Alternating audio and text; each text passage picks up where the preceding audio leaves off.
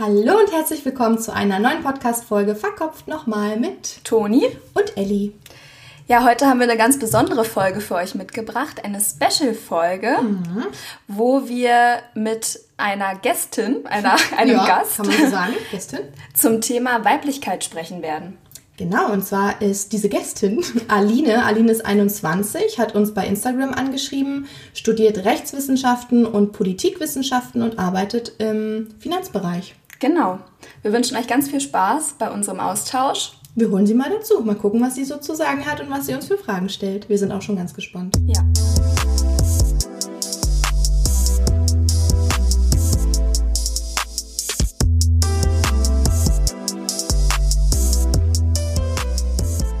So, dann sagen wir Hallo Aline. Jetzt bist du zugeschaltet zu uns. Hallo. Wir würden mit einem Blitzlicht starten. Wie geht's dir denn? Mir geht's gut soweit und wie ist bei euch? Wie ist bei dir, Toni? Bei mir, ähm, ja, es ist tatsächlich ganz gut, aber schlechter als gestern, weil irgendwie ist heute so ein Tag, es ist recht regnerisch. Ähm, ich stehe ähm, an einem Punkt in meinem Zyklus, der jetzt auch nicht gerade meine beste Laune versprüht. Also, Thema Weiblichkeit? Ja, genau. nee, aber ich ähm, bin jetzt guten Mutes, dass unser Gespräch mich aufheitert. Ja. Und bei, bei dir, Ellie? Ähm, ich hatte gerade so ein paar komisch, also so ein komisches Kommentar bei Instagram. Jemand, der gesagt hat, wenn man sich auf Frauenheilkunde spezialisiert, ist man sexistisch. Und das hat mich so ein bisschen aufgeregt, ähm, den Begriff Sexismus in der Hinsicht irgendwie zu benutzen. Aber sonst ging es mir eigentlich gut. Okay. Genau wow. wie mit dem Black Lives Matter und All Lives Matter, oder? Genau. Ich glaube, das Problem wurde nicht ganz verstanden. Ja.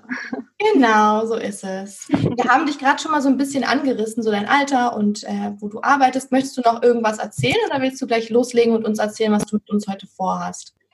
Gut, also es geht darum, dass Weiblichkeit zu wenig vertreten ist in Bereichen Politik, Gesellschaft, Finanzen ähm, und gleichzeitig auch auf die Bereiche zu wenig Einfluss hat. Und wir gehen davon aus, dass sich das zwischen zwei Polen bewegt, also dem männlichen Pol und dem weiblichen Pol. Und natürlich gibt es dazwischen und auch außerhalb verschiedene Abstufungen. Und unsere Gesellschaft ist eben sehr stark männlich äh, dominiert, wobei mhm. ich halt überzeugt bin, dass das sehr positiv sein könnte oder sehr positiv ist, wenn äh, der weibliche Bereich viel mehr integriert wird. Und mhm. äh, dazu muss man sich natürlich zuerst fragen, was Weiblichkeit bedeutet und mhm. diesen Begriff sozusagen von all diesen sozialen Einflüssen und dem ganzen Quatsch reinigen, der da seit Jahrtausenden immer weiter draufgespachtelt wird. Und das ist ja. meine erste Frage an euch, was der äh, Begriff der Urweiblichkeit oder der Weiblichkeit ich glaube, so gerade ähm, als wir uns jetzt mal so mit dem Thema nochmal beschäftigt haben oder darüber unterhalten haben, ähm, muss man ja erstmal für sich wieder klar werden, wie du schon sagst. Ne? Also was sind so typisch weibliche Attribute oder mhm. was sind vielleicht auch Stereotype, ne, die, die in der Gesellschaft auch vorherrschen. Aber wenn man sich mal so zurückbesinnt ähm, auf diese Weiblichkeit, denk, also verbinde ich das eigentlich vor allem so mit dieser emotionalen Seite. Mhm. Beziehungsweise bedeutet Weiblichkeit für mich, ähm, dass man auch eine gewisse Intuition mitbringt. Das heißt, ähm, weibliche Intuition, Emotionalität, ähm, in gewisser Weise auch dieses ähm, sanfte. Ähm, mhm. Genau, das ist so, sind so Sachen, die ähm, bei mir auf jeden Fall in Verbindung bringe. Ähm, genau. Also, ja. Was, wie ist es bei dir? Genau, ich finde ich find den Begriff, das ist so super schwierig, weil man, weil du gerade gesagt hast, ne, da, da ist so viel mit drin. Also da ist die Biologie mit drin, da, da sind ähm, Stereotype mit drin, gesellschaftliche Normen spielen da mit rein. Aber wenn ich jetzt wirklich so an was überleg dir, was wären weibliche Attributionen, ne? dann hätte ich auch sowas wie Fürsorge, Sanftheit, auch vielleicht so Kreativität, Freiheit ähm, und sonst eigentlich die, die du auch schon gesagt hast, Stärke, trotzdem eine Emotionalität, mhm. auch ja, zyklisch bedingt, ne? Ja, und ähm, gerade so dieses Stärke-Thema, was mhm. du jetzt gerade gesagt hast, ich habe mich ja auch nochmal hingesetzt und habe gedacht, was ist für mich eigentlich Weiblichkeit? Und Stärke ähm, ist ja wieder in unserer Gesellschaft eigentlich etwas, was man eher so einem Mann zuschreibt. Ne? Also, also typisches Norm, männliches, genau. Typ, typisch männliche ähm, Stärke, Durchsetzungsfähigkeit. Aber mhm. ich glaube, diese Stärke ähm, kam bei mir auch direkt irgendwie hoch, ähm, weil man das ja auch mit anderen Dingen, ne? nicht mit körperlicher Kraft genau. in Verbindung setzt, sondern einfach mit einer gewissen Bedachtheit und ähm, inneren Stärke, die man sozusagen natürlich auch nach außen tragen muss. Und dafür muss man jetzt nicht der Mucki Man, Man sein. sein. oder die Mucki-Frau. Ne? Oder immer alles nur runterschlucken und ne, so, ich bin einfach stark, ich weine nie. Das hat überhaupt nichts damit zu tun. Ja. Ne? Und trotzdem, als wir uns unterhalten haben, Toni und ich, gerade ein paar Minuten bevor wir eingeschaltet haben, haben wir auch gesagt, aber irgendwie so dieser ganze Begriff Weiblichkeit, es gibt weibliche Attributionen, die man einfach ne, die man damit verbindet und es gibt männliche. Aber jedes Individuum hat unterschiedlich viele weibliche oder männliche Attributionen. Ne? So genau. genau. Und dann, dann ist es natürlich auch so, ähm, worauf bezieht man jetzt den Begriff Weiblichkeit? Beziehe ich jetzt den Begriff Weiblichkeit auf ein äußeres Erscheinungsbild? Mhm. Also ist es jetzt für mich jemand muss lange, ähm, volle, dichte Haare haben, die gelockt sind ähm, und äh, große Kulleraugen, eine schlanke oder kurvige Figur. Ähm, also betrachte ich jetzt das Äußerliche, betrachte ich die Verhaltensweisen. Also da kann man ja auf ganz verschiedenen Ebenen genau. das sozusagen betrachten und angucken. Und das finde ich auch super schwierig, weil du kannst nicht sagen, ja. weil so ich meine, so in, in der Geschichte oder wenn man auch in der Kunst sieht, ist Weiblichkeit, sind Rundungen, ne, sind Formen. Aber jemand, der irgendwie sehr dünn ist, warum, der ist ja nicht weniger weiblich, nur weil er keinen großen Busen hat oder keinen großen Po, ne? Ja, und ich glaube gerade so dieses, was du gerade gesagt hast, ne, dieses urweibliche, mhm. also wenn man sich das dieses Bild von der, ja. Bild von der Frau war ja damals ähm, eher so mit Kurven verbunden. Dann gab es ja auch eine Zeit, wo man gesagt hat, es ist besonders weiblich und schön, wenn man, wenn man dünn ist. Also wenn man quasi möglichst keine Kurven hat. Und da sieht man wieder, das ist so von der Gesellschaft geprägt. Es gibt verschiedene Jahrzehnte, die verschiedene ähm, Erwartungen beziehungsweise Idealbilder einer Frau ähm, zeigen. Oder, mhm, ja, und nicht nur Jahrzehnte, sondern auch Länder. Ne? Also ich meine, jeder hat einen anderen Begriff von Weiblichkeit ähm, in jedem unterschiedlichen Land, in jeder anderen Kultur. Ne? Ja. Da ist für jeden was anderes weiblich. Mit welchen Attributen identifiziert ihr euch persönlich? Also ich bin schon sehr emotional. Ja, ich auch. ich auch, ja. Ähm, und ich finde, was man auch gemerkt hat, je älter man wird oder ähm, ich weiß nicht, ob das mit dem Alter zu tun hat oder vielleicht auch mit den Hormonen. Ne? Früher hat man immer die Pille genommen, dann hat man die Hormone abgesetzt, aber man hat ein anderes Körperempfinden. Also ich empfinde mich als Frau in meinem Körper ganz anders als noch vor zum Beispiel fünf Jahren. Und ich glaube, ähm, neben der Emotionalität würde ich bei mir sagen, dass ich auf jeden Fall ähm, eher auch bedachter bin, beziehungsweise auch viel so in mich reinhöre oder so dieses, mhm. dieses sanfte. Ja würde ich bei mir jetzt persönlich auch so sehen. Also mhm, da würde ja, ich, würde, das würde ich mir ähm, auch zuschreiben. Du eine sanfte Person. Ich bin eine sanfte Person.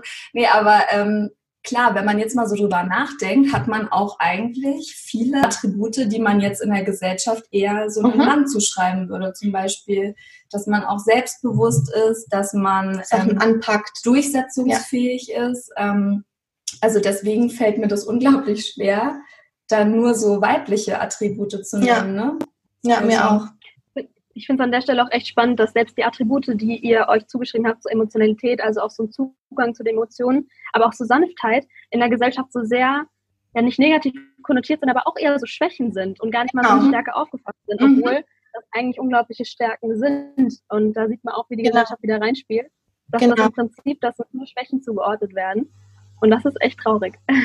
Und ähm, wo du das jetzt gerade sagst, mhm. da fällt mir so ein Beispiel ein, und zwar, wenn man jetzt an den Job denkt mhm. oder an ein Bewerbungsgespräch, mhm. dann ist ja, fällt ja auch oft die Frage, was ist denn deine so deine Stärke. Schwäche? Also, also deine okay. Schwäche oder deine Stärke?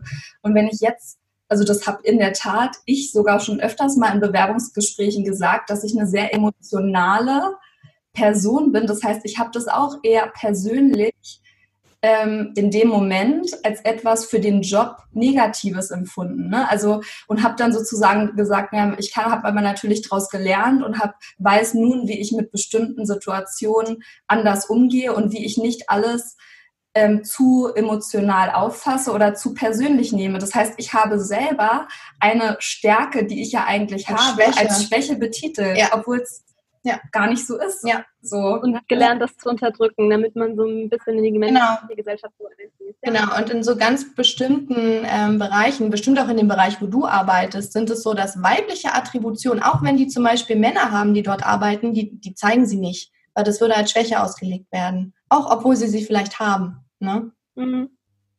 Ja, okay, wow. Ähm, Dankeschön. Ich würde gerne nochmal auf das Thema, auf diese Problematik eingehen, die wir gerade so ein bisschen auch angesprochen haben. Ähm, also ich will darauf hinaus, dass äh, auch wenn man keine typisch äh, weiblichen Attribute hat, dass man sich als Frau fühlen kann. Das beste Beispiel, das mir einfällt, ist, also ich persönlich bin, ich identifiziere mich als weiblich, weil ich weiß, ich habe irgendwie so eine, so eine tiefe Kraft, die durch mich wirkt und irgendwie zum Beispiel dafür sorgt, dass ich ein Kind in meinem Körper gebären kann, was total abgefahren ist.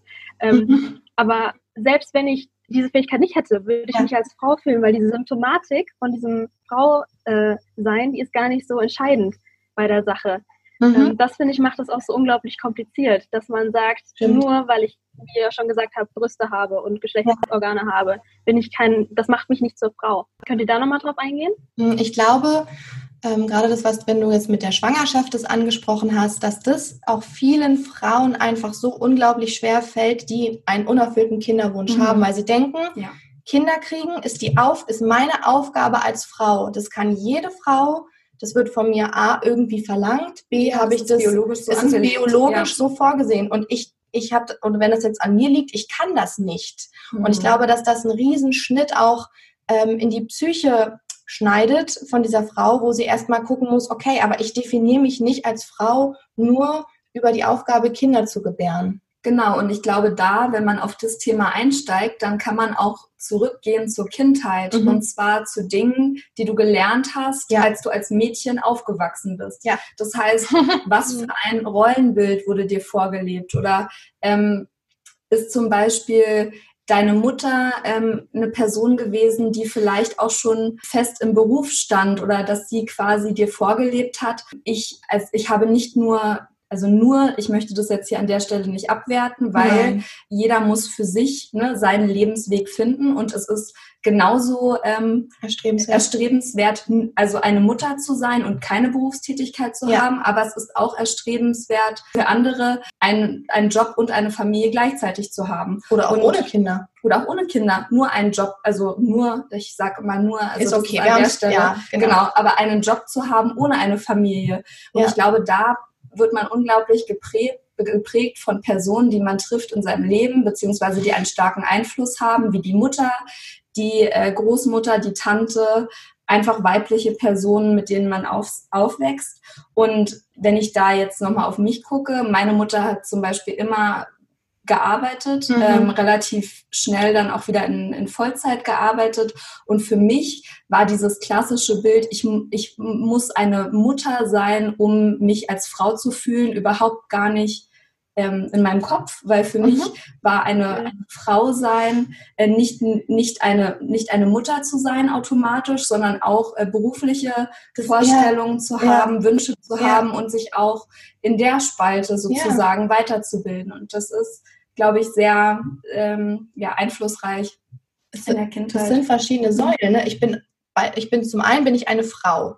Ich bin, dann bin ich vielleicht eine Mutter, mhm. dann bin ich aber auch noch eine Partnerin oder eine Ehefrau. Also das sind alles Bere unterschiedliche Bereiche, die man nicht unter diesen einen Hut Frau sein, Weiblichkeit, finde ich, packen kann oder packen sollte. Genau. Wenn ich da mal kurz reinhaken darf, äh, meint ihr, dass das das größte Problem ist, mit den Frauen äh, heutzutage zu strugglen haben, dass sie versuchen, all diesen drei Rollen gerecht zu werden, auf all diesen drei Hochzeiten zu tanzen? Oder?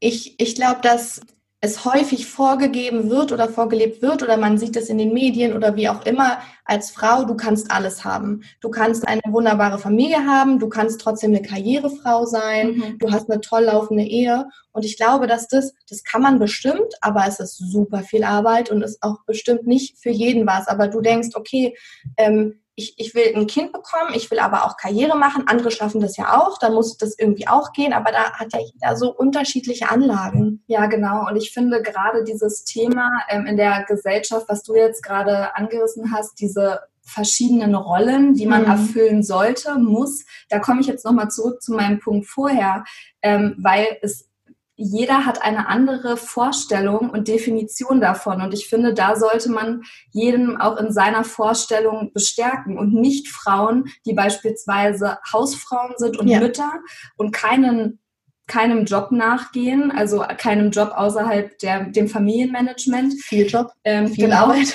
Ähm, dass, dass die dann automatisch abgewertet werden. Also ich finde, jede Frau sollte ihr Lebensmodell so leben können, wie sie es möchte, ohne dafür Kritik Aber, zu ja. bekommen. Und das muss dann auch genügen. Also, oder wenn eine Frau keine Kinder bekommen möchte oder ja. auch kann, ja. also es, es möchte ja auch gar nicht jede Frau Kinder, dass die dann sofort angeguckt wird mit 40 mhm. und dann, ach so, ja, was ist denn bei dir schiefgelaufen? Du hast ja gar kein Kind. Also du mhm. hast dich mhm. jetzt wohl nur auf deine Karriere konzentriert. Also ich finde da diese Waage zu finden, und ja, schwer, oder? Genau, also. total. Auch in der Arbeitswelt, glaube ich, also wenn, weil du gerade sagst, jeder sollte das so leben, wie er möchte, aber es ist gar nicht möglich in bestimmten Modellen, wie man arbeitet. Also wenn ich mir irgendwie das vorstelle, du hast, du bist äh, eine Karrierefrau, dieses Wort auch Karrierefrau, ja. äh, wenn ich mir vorstelle, du bist eine erwerbstätige Frau, die irgendwie aber trotzdem denkt, ich möchte, ich habe ein bestimmtes Ziel, darauf arbeite ich hin, dann hast du aber auch Kinder und dann ist es halt einfach so, dass du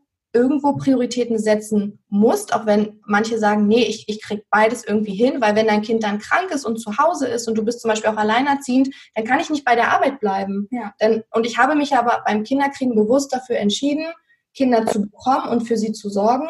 Und dann muss man schauen, wie kann ich das beides vereinen. Aber ich glaube, ich kann nicht an diesem Gedanken festhalten, ich schaffe beides zu 150 Prozent und kein, kein Bereich leidet mhm. unter dem anderen. Ja. Und ich glaube, da ist dann auch, ist man dann aber auch wieder bei dem Thema, dass man so diese modernen Familienmodelle sich auch angucken ja. muss und dass man nicht sagt, nur weil eine Frau ja. im Job ist, heißt es jetzt, oh, ich, ich muss aber 100% äh, Kind und ich muss 100% Job und ich muss 100% Ehe oder Partnerschaft, sondern es gibt ja auch dann noch einen Mann, der ähm, beispielsweise in der Kindererziehung auch 50% ja. Ähm, einnehmen kann oder könnte, wo ja auch äh, viele Modelle jetzt schon geschaffen wurden ja. von der ähm, von der Bundesregierung, wo du auch ähm, Elterngeld zum genau, Beispiel, ne? kannst du dir teilen, kannst du dir Elternzeit, ja. genau, dass Männer auch in Elternzeit gehen können und Frauen ähm, dann ihre Stärken auch ebenso wie ein Mann einfach einbringen können in den Job, wenn sie es wollen. Wenn sie es genau. Ja. Ja. Ist das etwas, das ihr euch äh, wünscht oder dass ihr sagt, das ist auch so ein bisschen die Rolle von Deutschland, dass da ein bisschen mehr unter die Arme gegriffen wird? Also ich glaube, dass da noch viel zu tun ist im Hinblick auf, ich bin, wenn ich jetzt eine Frau bin und ich gehe arbeiten, bekomme ein Kind, ähm, bleibe anderthalb, zwei Jahre zu Hause und danach steige ich in Teilzeit ein, weil ich einen Kita-Platz vielleicht nur habe bis 14 Uhr ne, und muss danach mein Kind abholen und arbeite ja dann aber bestimmt, wenn ich sonst niemand anderen habe, bis dieses Kind in, in den Hort geht oder noch weiter hinaus, immer nur in Teilzeit. Das heißt, ich habe später auch weniger Rente. Also ich sorge damit ne, später so für meine Altersvorsorge, die leidet darunter. Ja. Und ich finde, jetzt wurde es ja schon so angepasst. Also es gibt da jetzt schon wieder mehr Sachen als noch vor, weiß ich nicht, fünf oder zehn Jahren, dass du ja auch anteilig, ähm, wenn du zu Hause geblieben bist und auf die Kinder ähm, aufgepasst hast, ich weiß nicht genau, wie das heißt, dass dir irgendwas angerechnet wird von diesen Jahren auch ähm, später für mhm. deine Rente. Aber trotzdem ist es natürlich ein großer Einschnitt. Ja, mhm. und ich glaube aber, dass es heutzutage auch immer noch ähm, häufiger in dieses traditionelle Rollenbild zurück gerät, weil der Mann in sehr vielen Fällen einfach auch mehr verdient im Job. Er ist Hauptverdiener, das heißt, er ist derjenige, der die Familie quasi versorgt ähm, in, vielen, in vielen Fällen. Und ich glaube, wenn man halt eine gewisse Chancengleichheit, das ist ja auch das, woran ja. die Politik arbeitet, auch ähm, von Verdienstmöglichkeiten ne, ähm, schafft. Mhm. Das heißt, wenn Frauen und Männer für den gleichen Job auch das gleiche Geld bekommen würden, dass es dann eventuell auch ähm, eine bessere oder eine gerechtere Aufteilung in dem Sinne geben könnte, ja. dass ähm, dass man vielleicht nicht äh, als Familie dann denkt, oh, der Hauptverdiener fällt weg oder deswegen gehe ich lieber in Teilzeit, weil ich verdiene eh weniger. Ne? Also genau, aber das ist spannend, weil du das gerade sagst, ähm, für, für den gleichen Job das gleiche Geld. Aber ich sehe ganz oft, dass gerade, Fra also ich mache jetzt wieder Gänsefüße für alle, Frauenberufe, sowas wie Erzieherin, Friseuse, Friseurin, Entschuldigung, Friseurin, Hairstylistin, Make-up-Artist, weiß ich nicht, ne? So die, diese Branche, die Kosmetikbranche plus auch Krankenpflegerin, also Krankenpfleger, Krankenpflegerinnen sind häufiger als Krankenpfleger. Das sind alles so typisch weibliche Gänsefüße Berufe.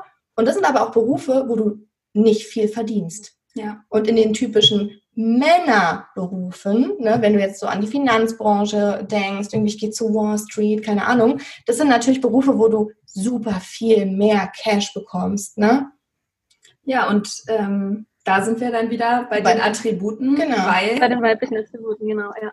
Weil, weil genau. da, da muss man dann wieder gucken, welche Attribute muss jemand mitbringen, der beispielsweise in der Finan Finanzbranche ein, ähm, eine hohe Position innehat. Mhm. Die sind ähm, höchstwahrscheinlich sehr durchsetzungsstark. Du musst ähm, Härte zeigen, du musst Kante zeigen, du musst dich durchsetzen können. Ellenbogengesellschaft. Genau. Und ähm, da ähm, sind wir dann wirklich bei deinem Thema, ja. dass es super wichtig wäre, beziehungsweise ist, dass man an solchen Stellen auch die Stärke der weiblichen, des weiblichen Geschlechts einfach wieder mit einbringt und somit viele Vorteile auch schaffen kann, die so ja eigentlich. Was wären denn die Vorteile?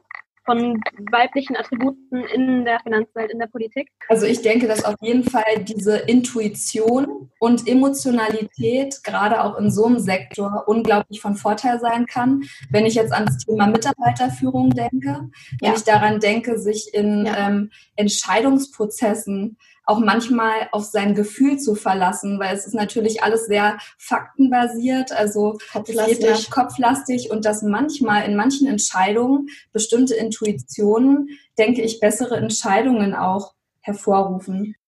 Ich glaube schon, dass, dass eine Frau da wahrscheinlich anders diplomatisch an eine Fragestellung oder an ein Problem geht als ein mhm. Mann. Kann, das ne, ist stereotypisch. Gänsefüßchen. Ja.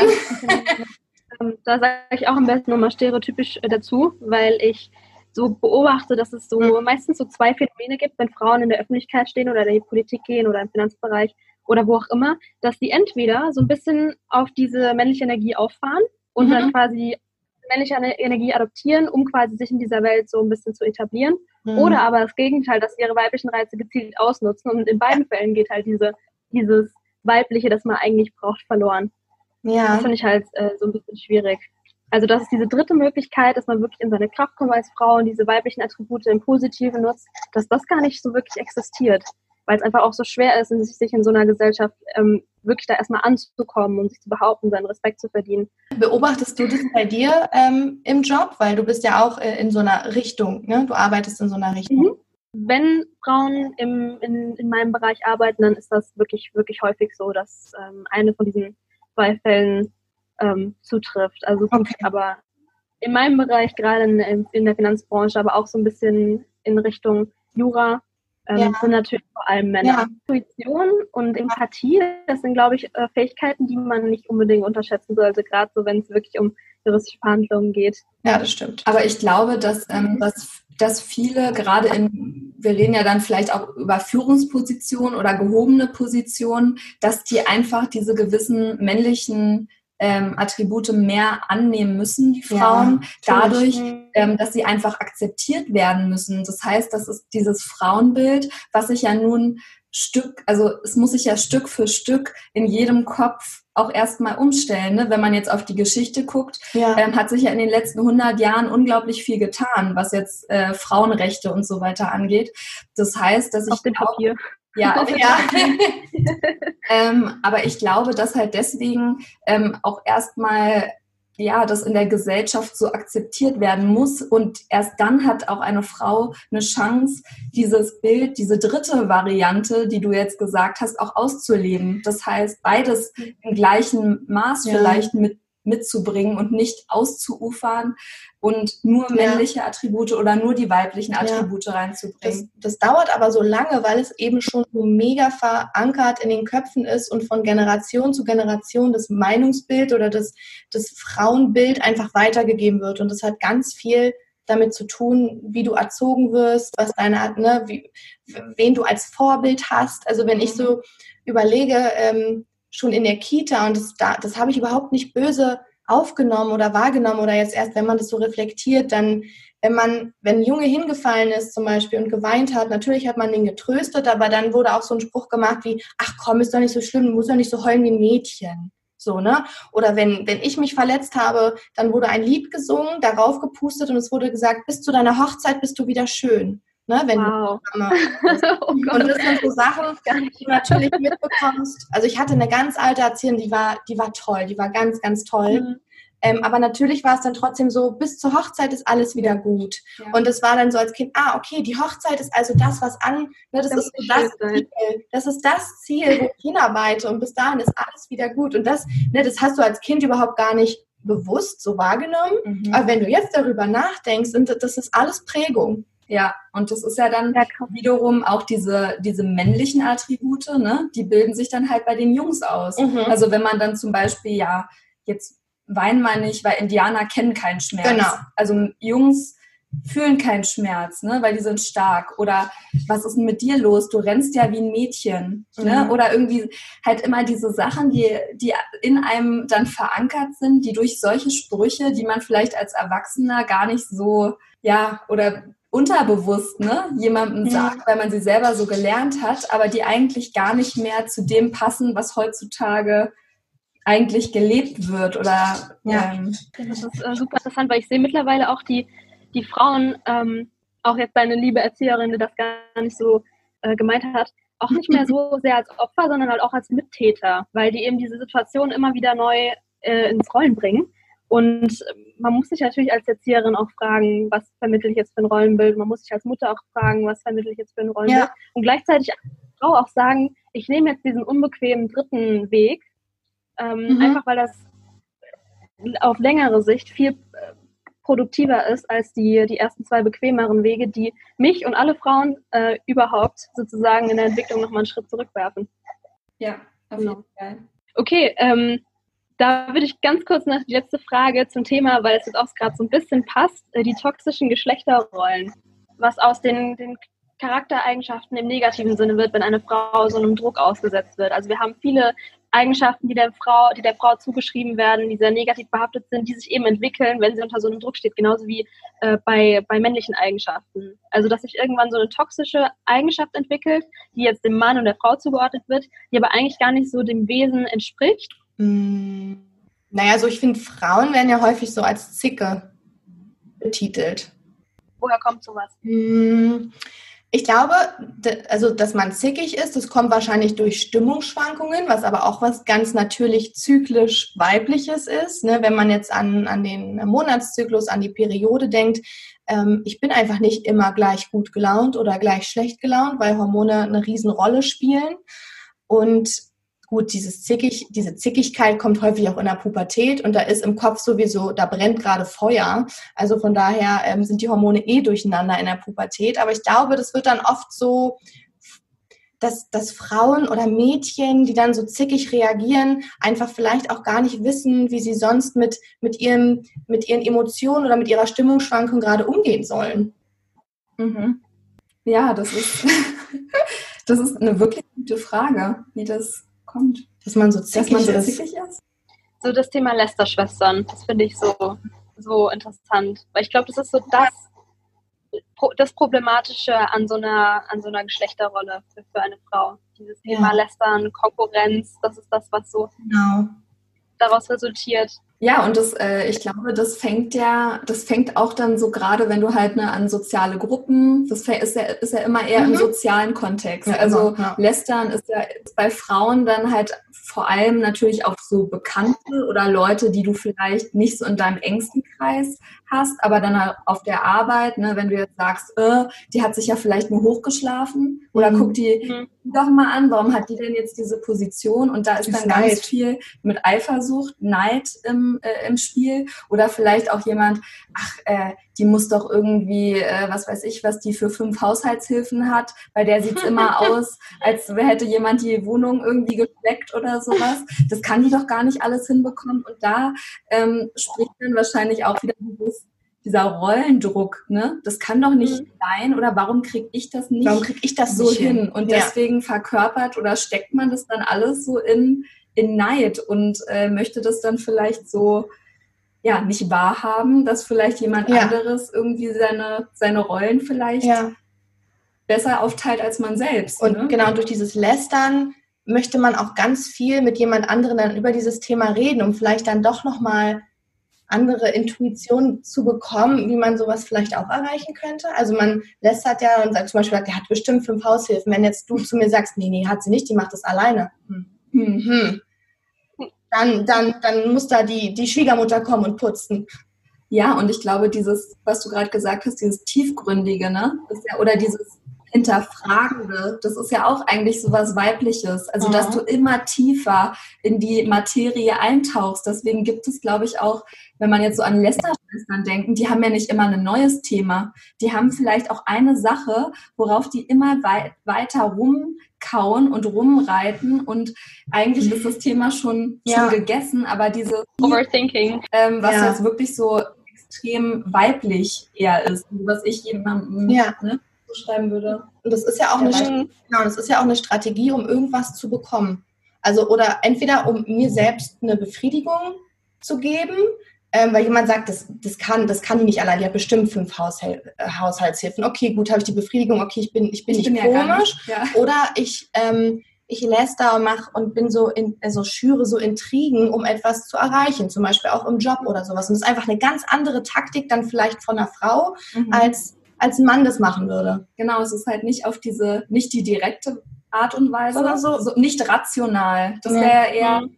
ähm, wenn ich jetzt ähm, ja, ein, ein, männliches Stereotyp denke. Mhm. Also jemand, der sagt, hey, pass mal auf, ich habe ein Problem mit, mit dir oder mit der Situation, wie können wir das klären? Sondern es ist halt dieses hintenrum und mhm. ähm, Intrigen. Genau, Intrigen. Und ich glaube auch gar nicht, dass Genau, wie du schon sagst, dass es immer so mit der anderen Person, über die gelästert wird, was zu tun hat, sondern ganz oft zu 90 Prozent ja. der Fälle eigentlich mit einem selbst. Dass ja. man mit einem selbst unzufrieden ist und sich irgendwas sucht im Leben von anderen Leuten, die ähm, um dir ein besseres Gefühl zu geben. Dich aufzuwerten. Du wertest dich mit Lästern selbst auf. Genau. Ne? Genau. Ja.